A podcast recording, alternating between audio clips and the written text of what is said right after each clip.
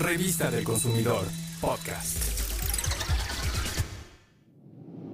Desde el inicio de su vida, estuvo inmerso en el deporte y la cultura de la buena alimentación y cuidado del cuerpo, ya que en su familia se lo enseñaron. Su padre fue Bobby Bonales, un destacado luchador que subía al ring sin máscara.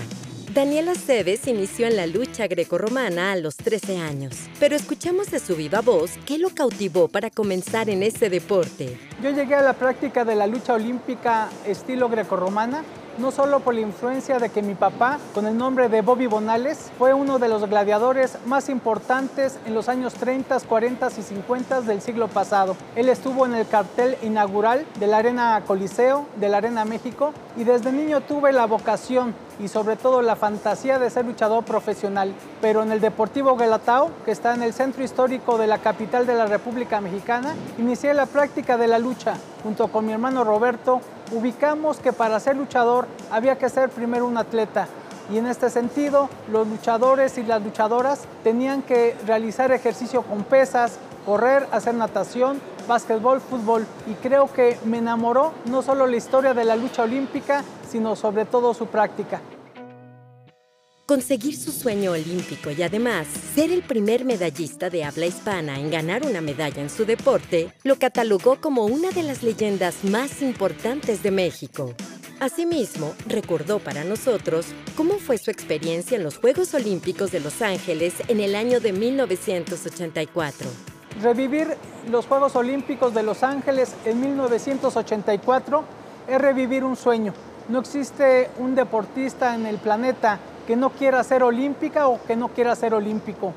Es un sueño aspiracional al que todos los deportistas nos integramos cuando practicamos alguna disciplina deportiva.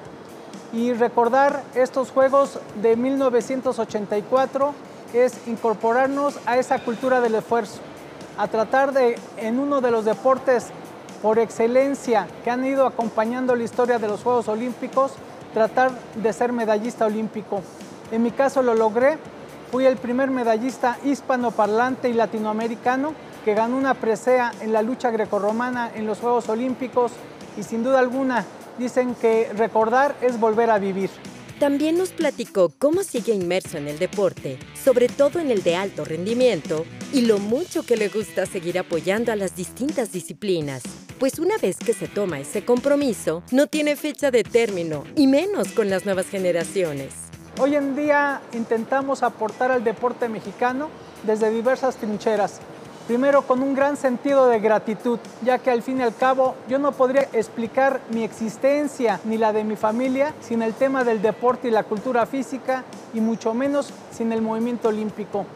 Hoy participo en la Fundación Alfredo Jargelú para el Deporte y presido las asociaciones de medallistas olímpicos y de olímpicas y olímpicos mexicanos, bajo un esquema muy importante de generar un sentido ideológico en el que todos tenemos que ser mujeres y hombres con más proyectos que recuerdos. Daniela Cebes hizo mucho hincapié en la necesidad de tener hábitos saludables, tales como llevar una alimentación balanceada y hacer ejercicio diariamente por al menos 30 minutos. La cultura física y la práctica del deporte implican tener un grado de autoestima, el querernos a nosotros mismos para poder querer a los demás. Y por eso es muy importante el poder promover la activación física por lo menos 30 minutos al día y 5 veces a la semana una frecuencia recomendada por organismos internacionales de salud avalados por la Organización de las Naciones Unidas. Y esto, por supuesto, acompañarlo de una alimentación sana, sin una restricción total, porque al fin y al cabo nos gustan los antojitos y nos gusta la extraordinaria comida mexicana. Pero lo importante es tener un equilibrio entre una alimentación sana y una activación física. Como dice Daniel, el equilibrio en la alimentación es fundamental para nuestras vidas. Por eso cocinó para la revista del consumidor un delicioso platillo sabio. Escuchemos cómo hacer una ensalada de atún con aderezo de granada. Lo primero que debemos hacer es quitarle el exceso de agua a nuestras latas de atún. Es recomendable hacerlo con ayuda de un colador.